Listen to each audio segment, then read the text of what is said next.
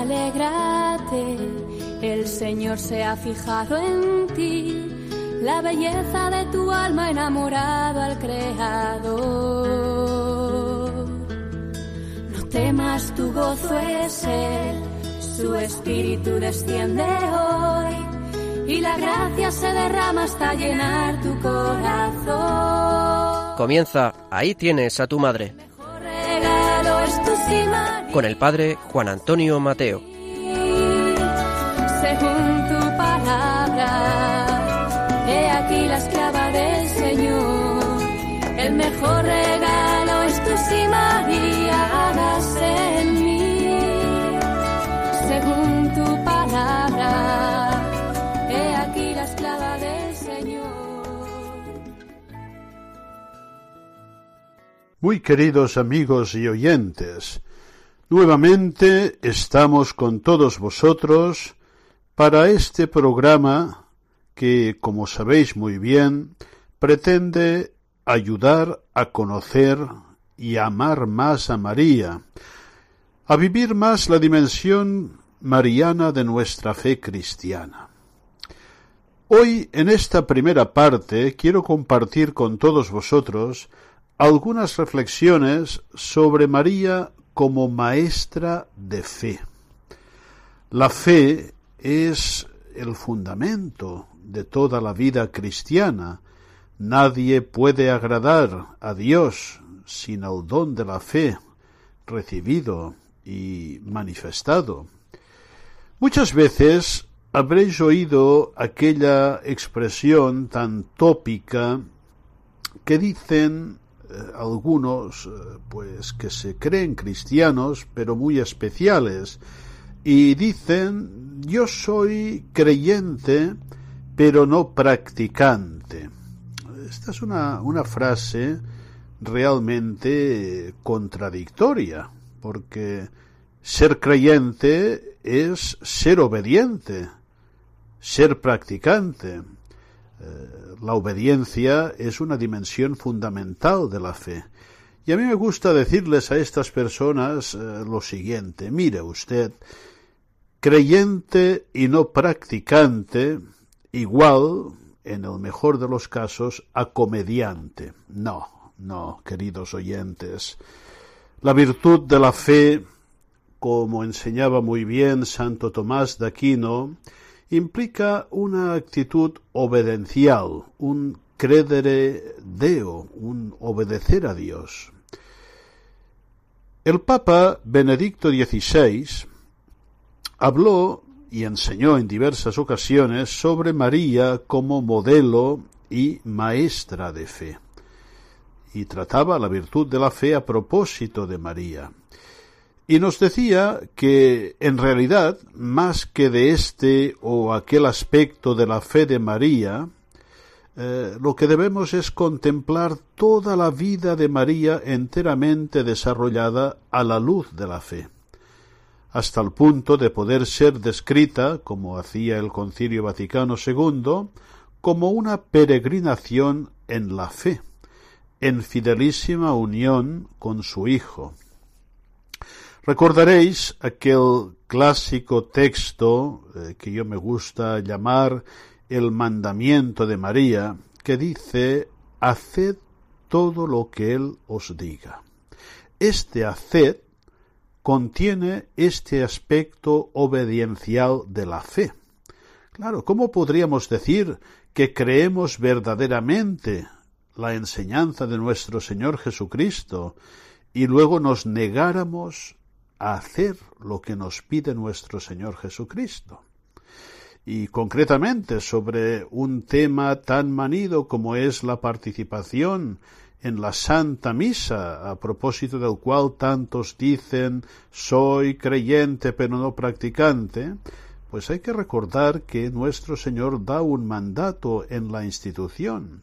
Haced esto en memorial mío y esto implica la participación en el misterio eucarístico.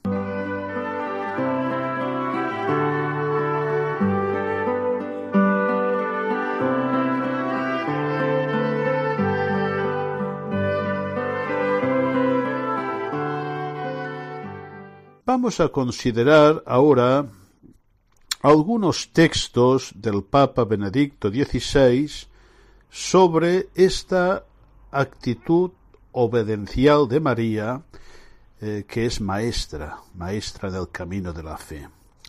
En un texto decía así, por la fe María acogió la palabra del ángel y creyó en el anuncio de que sería la Madre de Dios en la obediencia de su entrega. En la visita a Isabel entonó su canto de alabanza al Omnipotente por las maravillas que hace en quienes se encomiendan a él. Con gozo y temblor dio a luz a su único hijo manteniendo intacta su virginidad. Confiada en su esposo José, llevó a Jesús a Egipto para salvarlo de la persecución de Herodes. Con la misma fe siguió al Señor en su predicación y permaneció con él hasta el Calvario. Con fe María saboreó los frutos de la resurrección de Jesús, y guardando todos los recuerdos en su corazón, los transmitió a los doce, reunidos con ella en el cenáculo, para recibir al Espíritu Santo. Otro modo de expresar esta misma actitud esencial de Santa María eh, lo podemos encontrar en estas palabras que miran la disposición personal de fondo de la Virgen. María de Nazaret, desde la Anunciación a Pentecostés, aparece como la persona cuya libertad está totalmente disponible a la voluntad de Dios. Y siguiendo este magisterio mariano del Papa Benedicto, también hay que tener en cuenta que muy semejante es esta otra formulación que encontramos en otro texto. María es la gran creyente que llena de confianza se pone en las manos de Dios, abandonándose a su voluntad. Así pues, la fe de María, virgen siempre a la escucha de la palabra, es sinónima de plena disponibilidad, total confianza, obediencia y abandono a los designios de la voluntad divina, como muestran de manera evidente cualesquiera de los momentos de su existencia. Es interesante destacar en esta perspectiva del magisterio del Papa Benedicto esta disposición constante de escucha. He aquí la esclava, hágase en mí según tu palabra, escucha de la palabra. Y para nosotros esto es también una indicación clara a escuchar con obsequio religioso la palabra de Dios, que aparte de manifestarnos en nuestro camino de fe aquello que es obligatorio para todos como expresión de la fe y de la obediencia a Dios, también nos manifiesta la voluntad particular de Dios para nuestra vida, para tu vida y la mía, cosas muy concretas que hemos de discernir en esta escucha orante de la palabra de Dios. Acabamos con un texto también del Papa Benedicto sobre eh, esta realidad tan clara en la vida de la Virgen que es su fe inmensa. Su Inmaculada Concepción se manifiesta claramente en la docilidad incondicional a la palabra divina. La fe obediente es la forma que asume su vida en cada instante ante la acción de Dios. La Virgen siempre a la escucha vive en plena sintonía con la voluntad divina, conserva en su corazón las palabras que le vienen de Dios y formando con ellas como un mosaico aprende a comprenderlas más a fondo. Este misterio se intensifica hasta llegar a la total implicación en la misión redentora de Jesús. Desde la Anunciación hasta la cruz, María es aquella que acoge la palabra que se hizo carne en ella y que enmudece en el silencio de la muerte. Finalmente, ella es quien recibe en sus brazos el cuerpo entregado ya exánime de aquel que de verdad ha amado a los suyos hasta el extremo.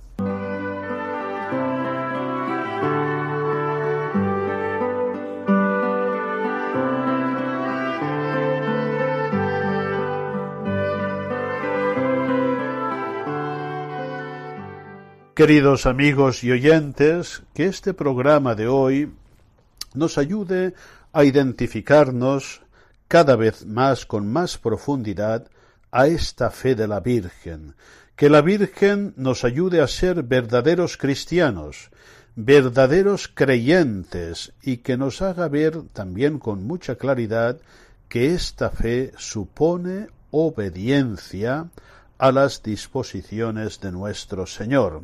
Y tal vez en estos momentos de tanta infidelidad, incluso podríamos decir de apostasía, en palabras del mismo Papa Benedicto, que hablaba de la apostasía silenciosa de Europa, lo verdaderamente urgente y necesario en nuestro mundo, en nuestra sociedad, es volver a creer de todo corazón en Dios nuestro Salvador. Y María, Madre y modelo de los creyentes, nos ayudará sin duda en esta misión tan importante.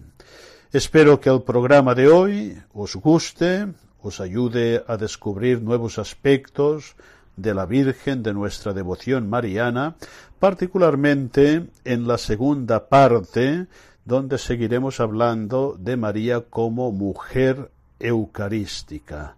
La fe en la Eucaristía es un aspecto fundamental de la fe en la vida cristiana. En la tercera parte, otra vez, eh, seguiremos profundizando en algunas notas de espiritualidad mariana, siempre bajo la guía maestra de aquel gran teólogo mariólogo que fue el padre José Antonio Aldama. Espero que el programa, repito, os guste muchísimo y hasta la próxima, si Dios quiere. Jesús, viendo a su madre y a su lado al discípulo amado, dice a su madre, mujer, ahí tienes a tu hijo. Después le dice al discípulo, a tu madre. Si se acaba el vino en tu vida hoy, ahí tienes a tu madre. Si solo hay tinajas, pero no hay amor. Ahí tienes a tu madre. Si estás buscando acercarte a Dios, ahí tienes a tu madre. Ahí tienes a tu madre tienes a tu madre,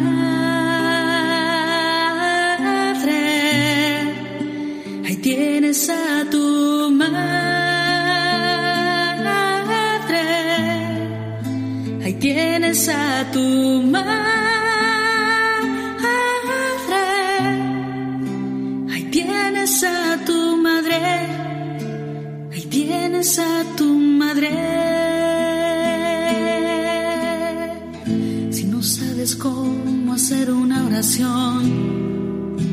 Ahí tienes a tu madre si la cruz te pesa para caminar.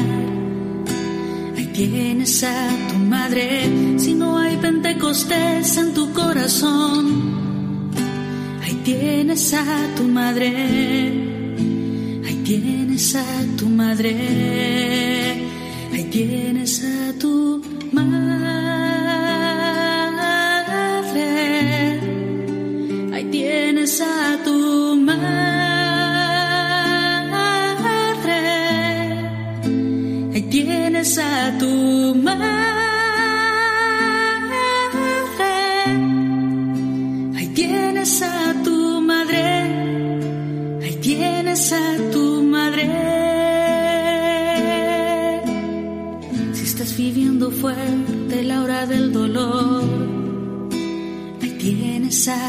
Si estás padeciendo alguna enfermedad. Ahí tienes a tu madre si te encuentras sumido en desesperación. Ahí tienes a tu madre.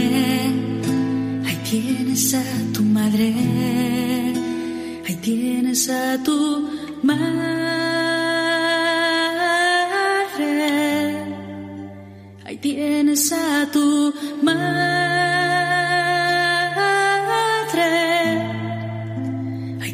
Tienes a tu madre. Ahí tienes a tu madre. Ahí tienes a tu madre.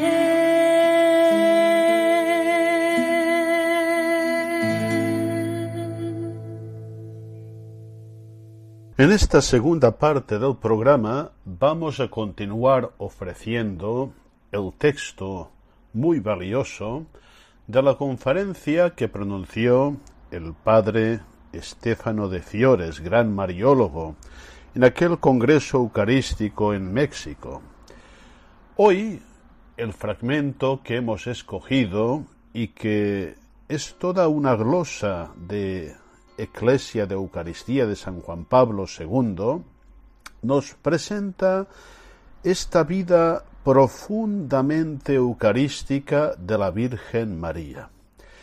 Si la vida de Cristo es esencialmente eucarística, constitutivamente sacrificial, y María, como recordaba el beato Pablo VI, está unida indisolublemente a Jesucristo en los misterios de la encarnación y de la redención, hay que decir que esta unión de María con Cristo hace que su vida sea también esencialmente eucarística y sacrificial. Esto lo vemos especialmente en el episodio también comentado en la conferencia del Padre de Fiores de María al pie de la cruz. Es significativo que en este fragmento el gran mariólogo eh, se detiene en considerar estos aspectos eucarísticos de la vida de María precisamente en el momento de la infancia, encarnación, y en el momento en que culmina la redención al pie de la cruz. Escuchemos con atención este texto que seguramente nos ayudará mucho a ver a María como mujer profundamente eucarística.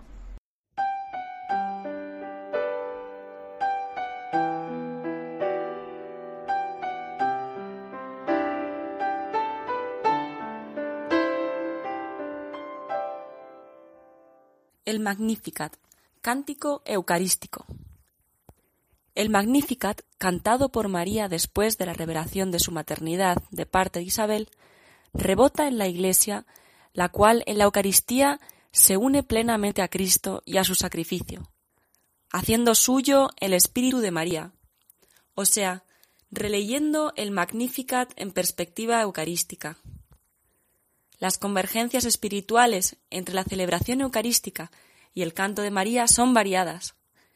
En primer lugar, alabanza y acción de gracias, ya que en ambos casos se alaba y se le da gracias al Padre por Cristo, en Cristo y con Cristo, o sea, que realiza la verdadera actitud eucarística. En segundo lugar, memoria de la encarnación redentora. En ambos casos se hace memoria de las maravillas realizadas por Dios en la historia de la salvación. En el Magnificat se celebra la encarnación redentora, expresada en las grandes cosas hechas por Dios en María, mientras que en la Eucaristía se actualiza el misterio pascual del Señor. En tercer lugar, tensión escatológica hacia el nuevo cosmos, anticipado en la historia. María canta aquellos cielos nuevos y aquella tierra nueva cuyo germen ha sido puesto en la pobreza de los signos sacramentales y en la vida de los humildes a los que Dios enaltecerá.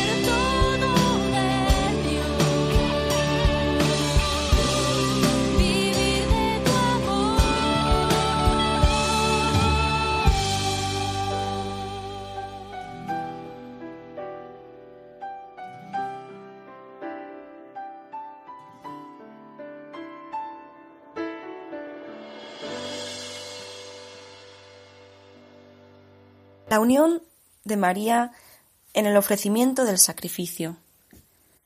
En la infancia de Jesús, María ofrece dos actitudes indispensables para una participación en la Eucaristía, el amor y el ofrecimiento del sacrificio. En Belén, la Madre se revela como inigualable modelo de amor, cuando contempla con mirada embelesada el rostro de Cristo recién nacido y al estrecharlo en sus brazos. En el templo de Jerusalén, el anuncio de Simeón preanuncia el drama del Hijo crucificado y también el Stabat Mater de la Virgen al pie de la cruz. Por consiguiente, María vive una especie de Eucaristía anticipada. Se podría decir una comunión espiritual de deseo y ofrecimiento, que culminará en la unión con el Hijo en la Pasión. La lectura que hace la encíclica es típicamente espiritual y cristiana. Una lectio divina que expresa en términos pospascuales lo que era contenido y encubierto en la experiencia vital realizada por María. Confíen en la palabra de mi Hijo. De la señal de Caná, la encíclica recuerda solamente la coincidencia del hagan lo que Él os diga de María con el hagan esto en memoria mía de Cristo. Según lo cual la Madre nos impulsa a obedecer al Hijo, quien a su vez ordena que se celebre la Eucaristía en memoria suya. Al mismo tiempo, el Papa pone en labios de María una sugestiva invitación a que confiemos en Cristo y en su poderosa palabra, sin nunca echarse para atrás. Con la solicitud materna que muestra en las bodas de Caná, María parece decirnos No duden, fíense de la palabra de mi Hijo. Él que fue capaz de transformar el agua en vino, es igualmente capaz de hacer del pan y del vino su cuerpo y su sangre, entregando a los creyentes en este misterio la memoria viva de su Pascua, para hacerse así pan de vida.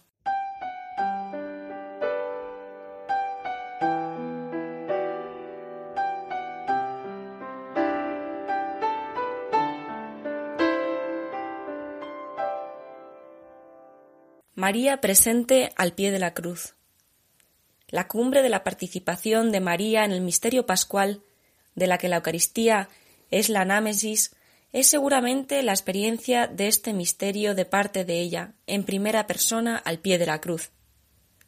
La encíclica no desarrolla este momento mejor, esta hora en la que María está presente para una cita fijada con el Hijo en el episodio de Caná, pero se limita a recordar lo que Cristo ha realizado también con su madre para beneficio nuestro, o sea, cuando le confía al discípulo predilecto y en él le entrega a cada uno de nosotros. He aquí a tu Hijo. En el memorial del Calvario, insiste el Papa, no falta la ritualización de esta entrega, de manera que vivir en la Eucaristía el memorial de la muerte de Cristo implica recibir también continuamente este don. Significa tomar con nosotros, ejemplo de San Juan, a quien una vez nos fue entregada como madre. Significa asumir al mismo tiempo el compromiso de conformarnos a Cristo, aprendiendo de su madre y dejándonos acompañar por ella.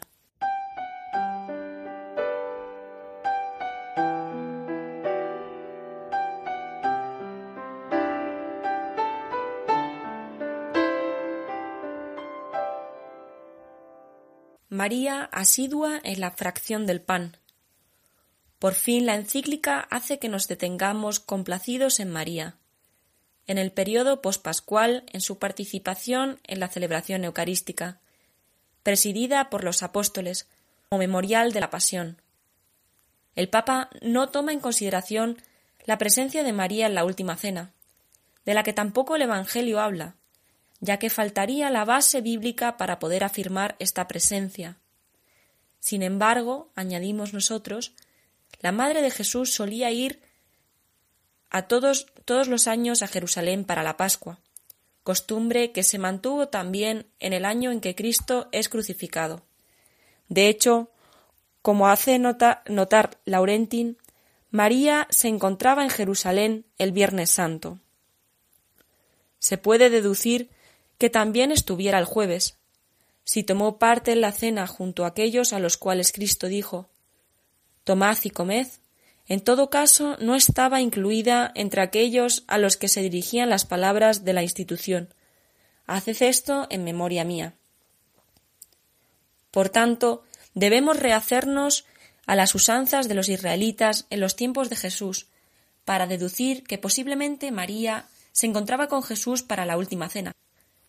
La costumbre hebraica preveía que para la cena pascual, como también para otros encuentros de convite, un cuarto adyacente para las mujeres. Sin embargo, la Pascua era celebrada por toda la familia. Tanto es cierto que en ella se hacía la pregunta de parte de los hijos acerca del rito. Es más, tal parece que era tarea de la madre de familia la de encender las lámparas y así dar inicio a la cena pascual. Más segura es la presencia de María en la fracción del pan, fórmula que indica la Eucaristía, que era celebrada con asiduidad de parte de la comunidad de Jerusalén, y luego también de Pablo.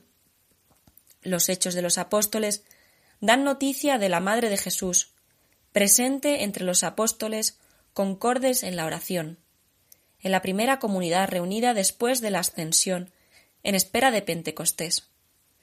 Esta presencia suya no pudo faltar ciertamente en las celebraciones eucarísticas de los fieles de la primera generación cristiana, asiduos en la fracción del pan. El Papa se identifica con la situación vivida muy posiblemente por María durante las cenas eucarísticas, imaginando sus sentimientos. Aquel cuerpo entregado como sacrificio y presente en los signos sacramentales era el mismo cuerpo concebido en su seno, Recibir la Eucaristía debía significar para María como si acogiera de nuevo en su seno el corazón que había latido al unísono con el suyo, y revivir lo que había experimentado en primera persona al pie de la cruz.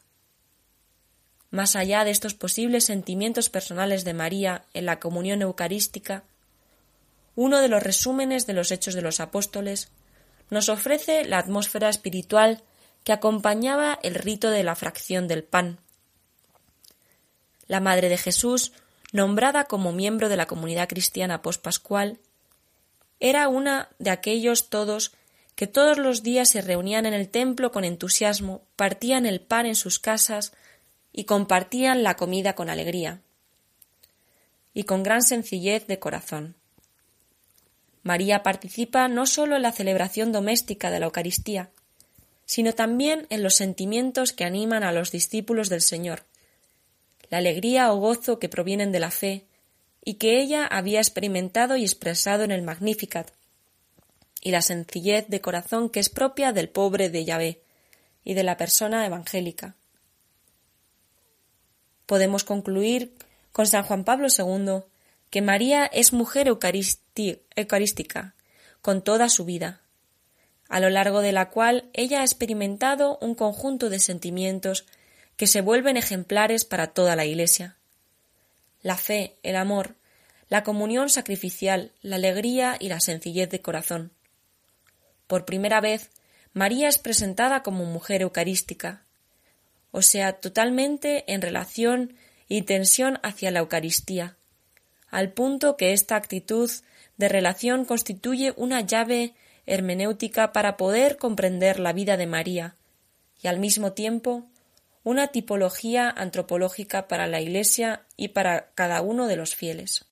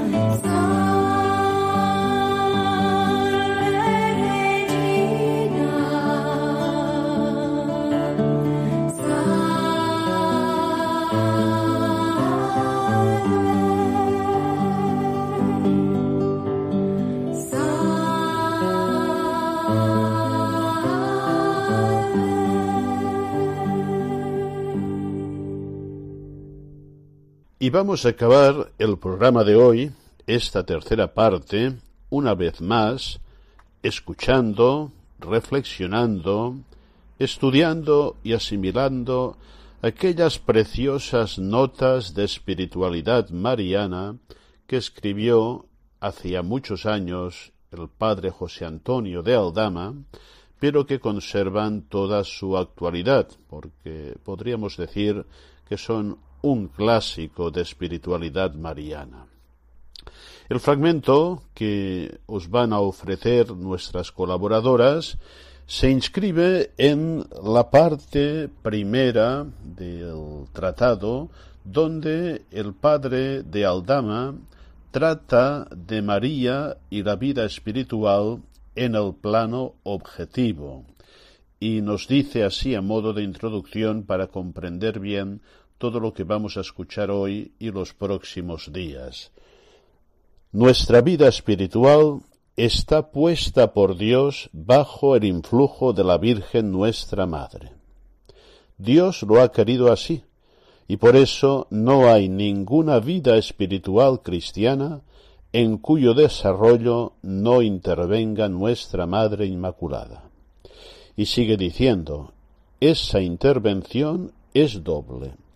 Primeramente, María tiene un papel de ejemplaridad en nuestra vida espiritual, es decir, interviene en ella como un modelo en el orden de la causa ejemplar. En segundo lugar, tiene un papel de actuación, de influjo positivo en la misma, es decir, interviene también con una actividad en el orden de la causa eficiente. Pues bien, la, nota, los fragmentos que ahora vais a escuchar eh, se inscriben en esta perspectiva que plantea de manera tan clara el padre Aldama.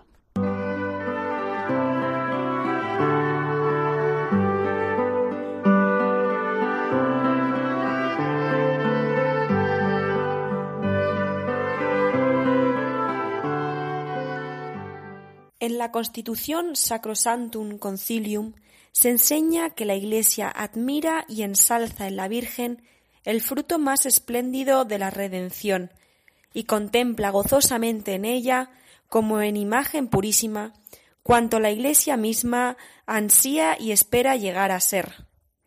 Estas palabras se refieren a la Santísima Virgen, que posee ya en sí misma todos los frutos de la redención, porque está glorificada no sólo en su alma, sino también en su cuerpo. Esa glorificación de la persona entera constituye la esperanza firme y ardiente de la Iglesia peregrina. Su cumplimiento, que se realizará según la imagen de María, convertirá a la Iglesia peregrina en la Iglesia triunfante. Es lo mismo que dijo el concilio en la Constitución Lumen Gentium. La Madre de Jesús, glorificada ya en el cielo con cuerpo y alma, es imagen y primicias de la Iglesia que tendrá su cumplimiento en la vida futura.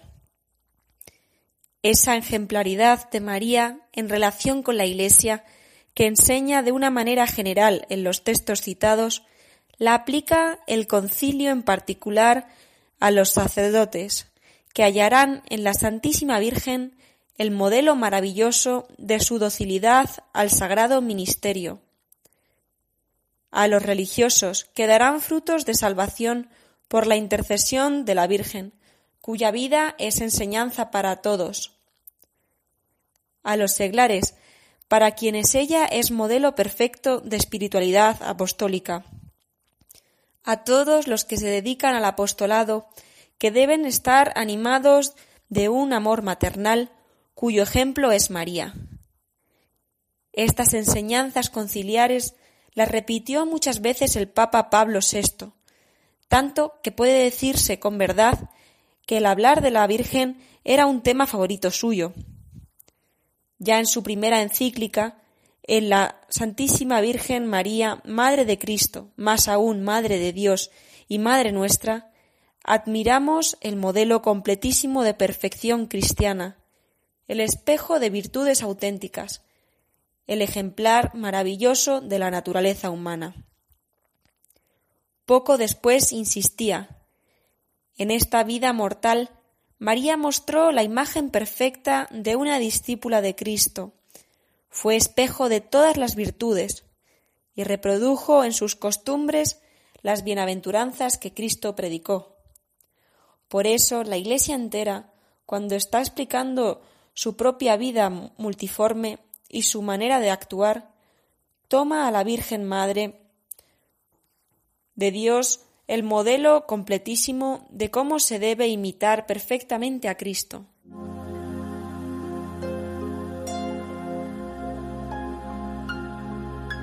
Madre, en tu vientre sagrado se formó el pan de vida y la llama encendida de su amor abrazó tus entrañas cuando el sello de Dios se grabó en ti.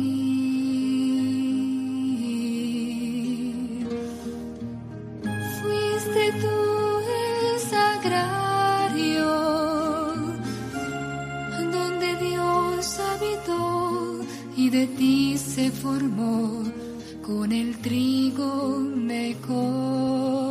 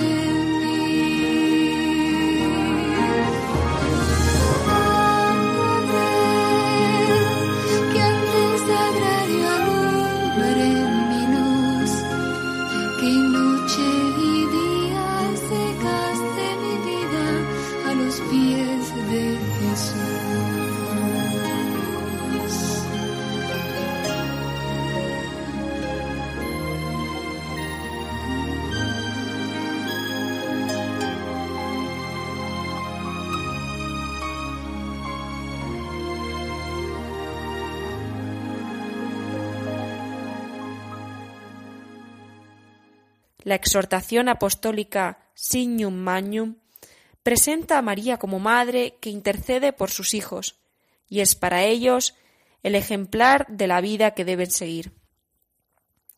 Pero donde el Papa desarrolló más esta doctrina fue en la exhortación apostólica Marialis Cultus. De este magnífico documento pontificio vamos a copiar solamente dos textos. Queremos ahora, siguiendo algunas indicaciones de la doctrina conciliar sobre María y la Iglesia, profundizar un aspecto particular de las relaciones entre María y la liturgia, es decir, María como ejemplo de la actitud espiritual con que la Iglesia celebra y vive los divinos misterios. La ejemplaridad de la Virgen María en este campo dimana del hecho que a ella le reconoce la Iglesia como modelo y ejemplar extraordinario de fe, de caridad y de unión perfectísima con Cristo. Esto es, de aquella disposición interior con que la Iglesia, esposa amadísima, estrechamente unida y asociada a su Señor, lo invoca a Él y por Él da culto al Padre Eterno. Ejemplo de toda la Iglesia en el ejercicio del culto divino, María es también, evidentemente, maestra de vida espiritual para cada uno de los cristianos, los cuales muy pronto empezaron a fijarse en ella para, como ella, hacer de su propia vida un culto ofrecido a Dios, y de su culto un compromiso de vida. Ya en el siglo IV, San Ambrosio, hablando a los fieles, deseaba que en cada uno de ellos estuviese el alma de María para glorificar a Dios que el alma de María esté en cada uno para alabar al Señor, que su espíritu esté en cada uno para exultar en Dios.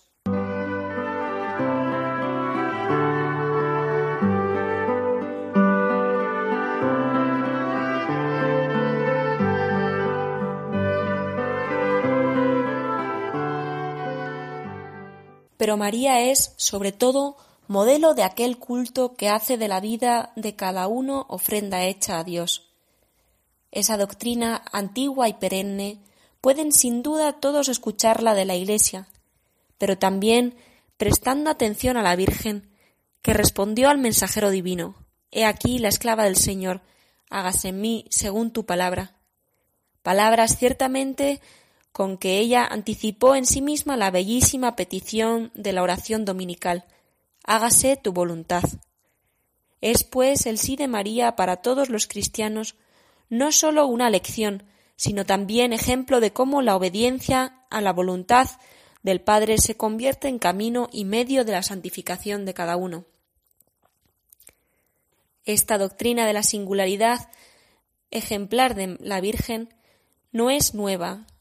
Ya hemos oído a San Ambrosio, pero para citar algún texto más, también del Magisterio Pontificio, copiamos de León XIII en su encíclica Magne Dei Matris de 1892 estas palabras, después de haber propuesto a Cristo los misterios de su vida como ejemplar supremo de santidad. Mas, para que ante ejemplos tan sublimes, presentados en sí mismo por Cristo, no demalle la conciencia de nuestra nativa debilidad, se presentan a nuestros ojos y a nuestra imitación al lado de estos misterios los de su Santísima Madre. Los explica y termina. He aquí, pues, cómo Dios, verdaderamente bueno y providente, nos ha dado en María un modelo acabadísimo de toda virtud. Mirándola con nuestros ojos y con nuestra meditación, no nos desalentaremos como heridos por los resplandores de la divinidad, sino que atraídos por la cercanía de una naturaleza común, nos esforzaremos con mayor confianza por imitarla. Queda pues clara la enseñanza de la Iglesia sobre la ejemplaridad de María. Ella es, por voluntad divina, modelo y ejemplar de la vida espiritual cristiana.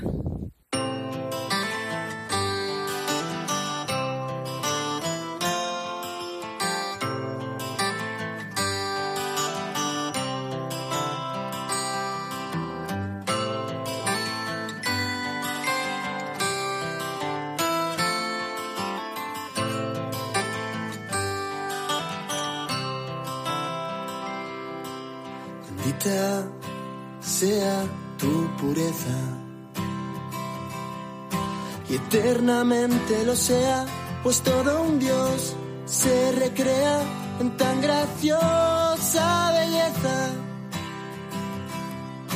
A celestial princesa, Virgen Sagrada María, te ofrezco en este día alma, vida y corazón mírame con compasión, no me dejes, madre mía.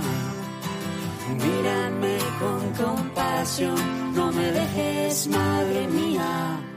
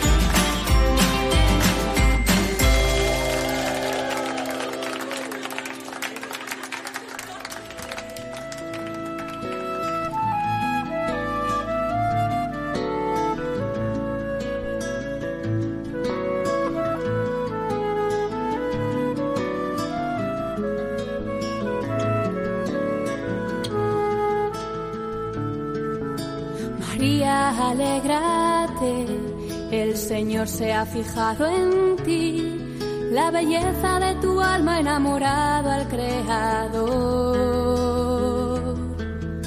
No temas, tu gozo es Él, su espíritu desciende hoy y la gracia se derrama hasta llenar tu corazón. Han escuchado Ahí tienes a tu madre, El mejor regalo con el padre Juan Antonio Mateo.